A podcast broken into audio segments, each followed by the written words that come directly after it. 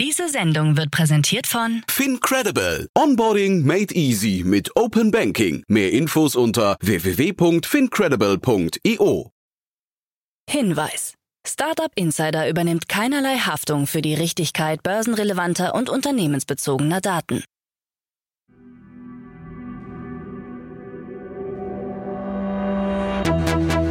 Startup Insider. Einen wunderschönen guten Morgen und herzlich willkommen zu unserem Startup Insider Daily Format Startup News. Heute ist Montag, der 19. Februar 2024 und mein Name ist Nina Weidenauer und wir starten in die neue Woche mit diesen News. E-Scooter-Analyse zeigt große Unterschiede. Deutscher KI-Fonds gestartet, Magic erhält 117 Millionen US-Dollar und Neonic erklärt Gründerausstieg. Tagesprogramm. Wie immer einen ganz kurzen Blick vorab auf unser heutiges Tagesprogramm. In der nächsten Ausgabe kommt die Rubrik Investments und Exits.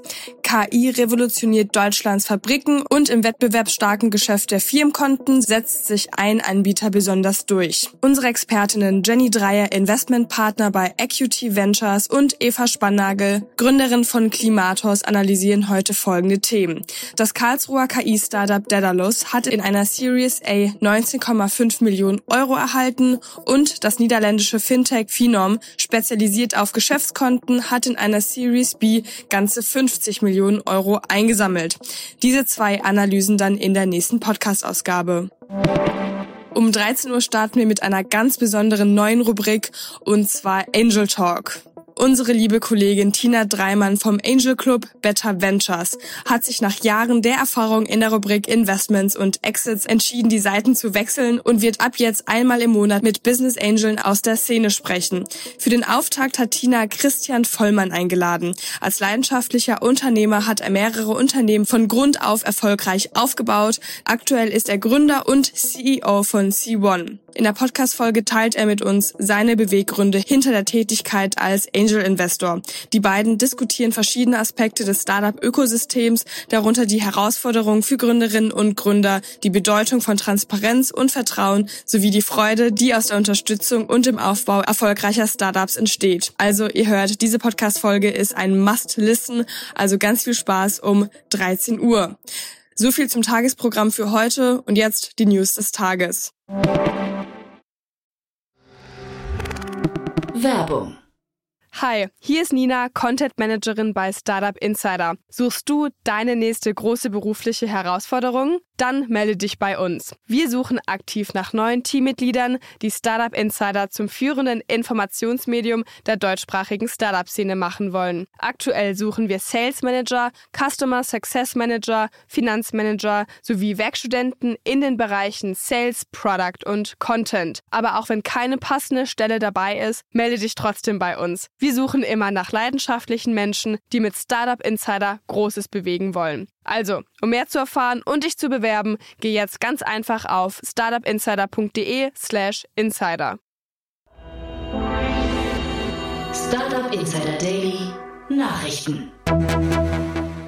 E-Scooter-Analyse zeigt große Unterschiede. Seit 2017 haben Risikokapitalgeber mehr als 5 Milliarden US-Dollar in den E-Scooter-Sektor investiert. Die anfängliche Begeisterung wird jedoch zunehmend von gemischten Ergebnissen abgelöst. Die Frage nach der Rentabilität dieser Investitionen wird immer lauter, insbesondere nachdem Bird, das einst als Vorreiter der Branche galt, vor finanziellen Schwierigkeiten warnte.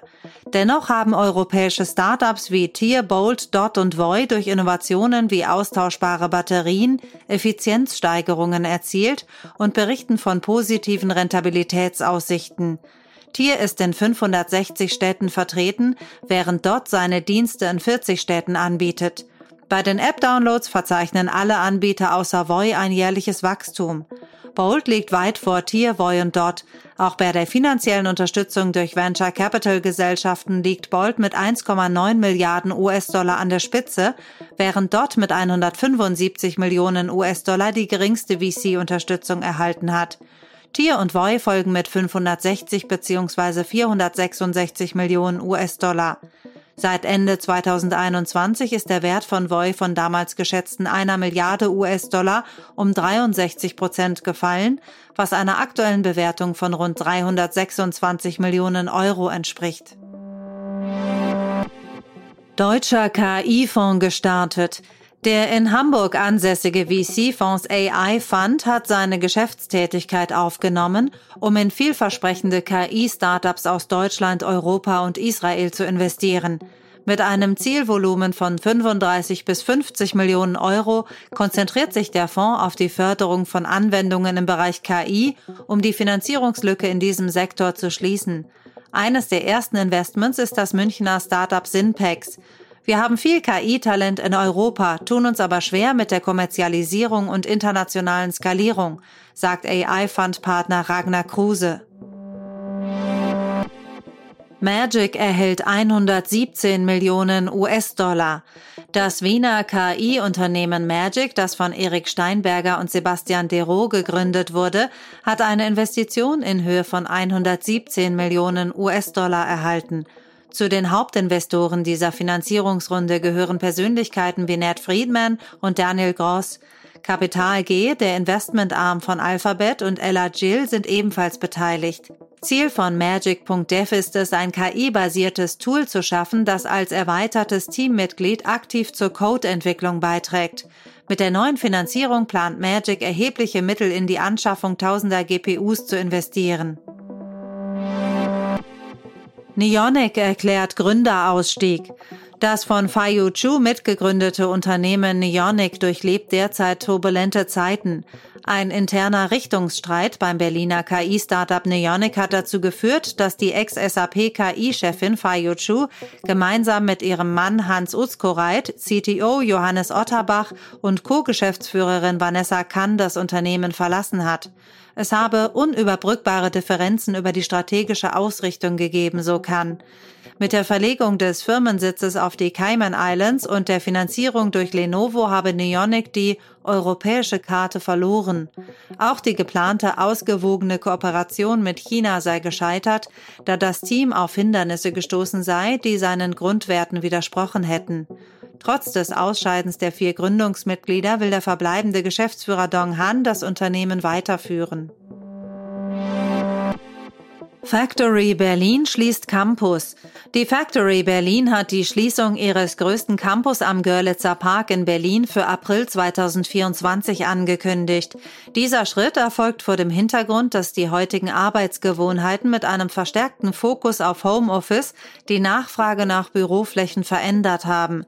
Der Campus, der für seine umfangreiche Ausstattung mit Restaurant, Kino und weiteren Einrichtungen bekannt ist, passt laut CEO Zino Soika nicht mehr zur strategischen Ausrichtung des Unternehmens.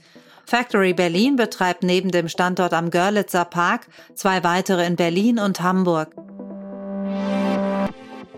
Rewe-Kooperation könnte wackeln. Die Partnerschaft zwischen Rewe und dem Schnelllieferdienst Flink könnte vor neuen Herausforderungen stehen. Rewe-Insider äußern laut Berichten Zweifel an der Fortführung der bisher mit Millionenbeträgen geförderten Kooperation. Kritiker im Rewe-Aufsichtsrat und im Top-Management äußern Bedenken an der Nachhaltigkeit des Geschäftsmodells von Flink. Trotz des Ziels von Flink bis Ende 2024 profitabel zu sein, halten einige diese Ambitionen für unrealistisch. Ungeachtet der Rewe-internen Kritik betont Flink, dass der Austausch zwischen den CEOs beider Unternehmen weiterhin eng und konstruktiv sei. Abstimmung über Geekworker-Regelung. Die EU steht kurz vor einer Abstimmung der Mitgliedstaaten über ein Gesetz, das die Arbeitsbedingungen in der Gig Economy regeln soll. Ziel ist es, den Beschäftigungsstatus von Millionen von Menschen neu zu definieren und festzulegen, wer als Angestellter gilt. Dies betrifft ein breites Spektrum von Berufen, von Essenslieferanten bis hin zu Freiberuflern.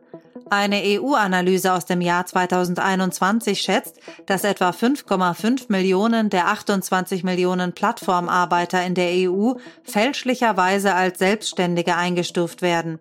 EU-Beamte und Industrievertreter tauschten sich im Vorfeld der Abstimmung intensiv aus.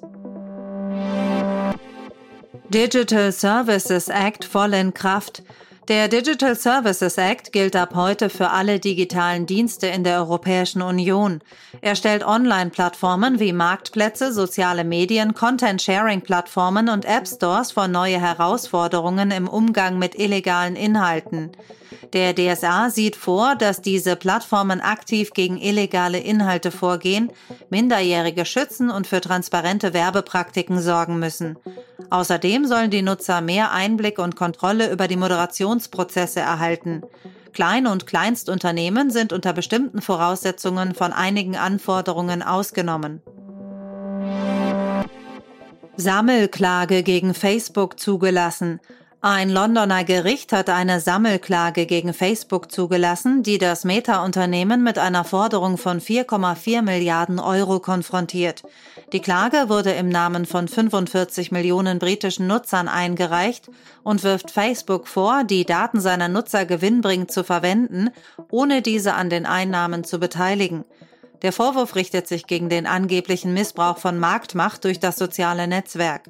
Facebooks Mutterkonzern Meta weist die Vorwürfe zurück und bezeichnet die Klage als völlig unbegründet. Die Klage soll spätestens im ersten Halbjahr 2026 verhandelt werden. Sam Altman sucht Zustimmung der US-Regierung. Sam Altman, Vorstandsvorsitzender von OpenAI, sucht die Zustimmung der US-Regierung für eine ehrgeizige Finanzierungsrunde zur Förderung der weltweiten Produktion von KI-Chips. Das Milliardenprojekt hat bereits das Interesse von Investoren und Partnern aus den USA, dem Nahen Osten und Asien geweckt. Altman steht jedoch vor der Herausforderung, dass die US-Behörden das Projekt erst genehmigen müssen, bevor es umgesetzt werden kann. Sicherheitsbedenken und kartellrechtliche Prüfungen könnten das Projekt behindern.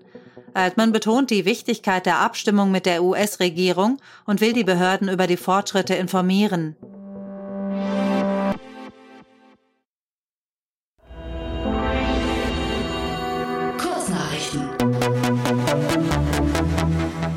Alice Pharmaceuticals, ein auf Immundermatologie spezialisiertes Unternehmen, hat von Medici eine Finanzspritze in Höhe von 100 Millionen US-Dollar erhalten. Das Unternehmen ist aus dem Zusammenschluss von sechs Firmen unter dem Dach von Medici hervorgegangen und verfolgt das Ziel, neue Therapieansätze in der Dermatologie zu entwickeln. Die Finanzierung dient der Weiterentwicklung einer Forschungs- und Entwicklungspipeline, die verschiedene dermatologische Krankheitsbilder adressiert. Carl Jenkins, der Leiter der Hardware-Abteilung der Robotaxi-Firma Cruise, hat nach eigenen Angaben das Unternehmen verlassen. Jenkins, der für die Entwicklung der Hardware für selbstfahrende Autos verantwortlich war, gab seinen Rücktritt über LinkedIn bekannt. Der Schritt folgt Berichten zufolge auf einen Vorfall im Oktober 2023, bei dem ein autonomes Taxi von Cruise einen Fußgänger erfasste. Als Reaktion darauf zog Cruise im November 2023 alle seine Fahrzeuge für eine Sicherheitsüberprüfung zurück. Der niederländische Lastenradhersteller Baboe stoppt vorübergehend den Verkauf seiner Modelle in Deutschland und anderen Ländern aufgrund schwerwiegender Sicherheitsmängel. Die niederländische Behörde für Lebensmittel- und Verbrauchergütersicherheit prüft strafrechtliche Ermittlungen gegen Baboe wegen unzureichender Meldung und Untersuchung von Rahmenbrüchen, die schwere Verletzungen verursachen könnten. Das Gericht der Europäischen Union lehnt den Antrag von ByteDance, der Muttergesellschaft von TikTok, auf Aussetzung der Einstufung als digitaler Torwächter gemäß der EU-Verordnung über digitale Märkte ab.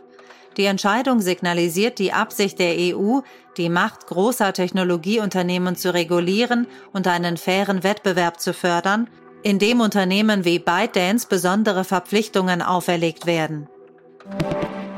Coinbase beeindruckt mit starken Quartalszahlen und erzielt fast eine Milliarde US-Dollar Umsatz im vierten Quartal 2023 sowie einen Nettogewinn von rund 250 Millionen US-Dollar. Die Kryptobörse übertrifft die Erwartungen der Analysten und stärkt ihre Position auf dem Markt, während sie sich mit der US-Finanzaufsicht vor Gericht auseinandersetzt und erfolgreich einige Teilerfolge erzielt. Das waren die Startup Insider Daily Nachrichten von Montag, dem 19. Februar 2024. Startup Insider Daily Nachrichten. Die tägliche Auswahl an Neuigkeiten aus der Technologie- und Startup-Szene.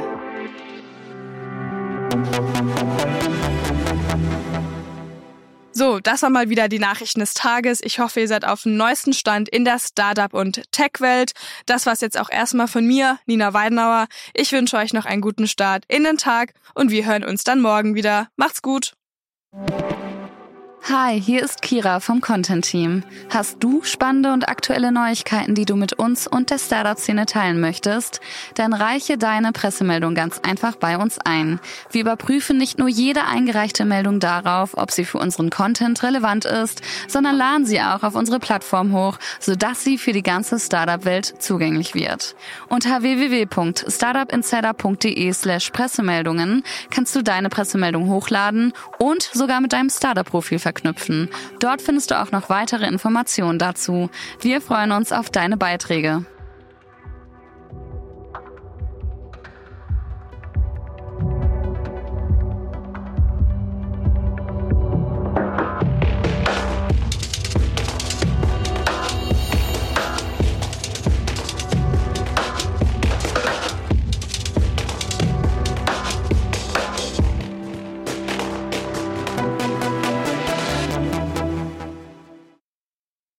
Sendung wurde präsentiert von Fincredible. Onboarding made easy mit Open Banking. Mehr Infos unter www.fincredible.io.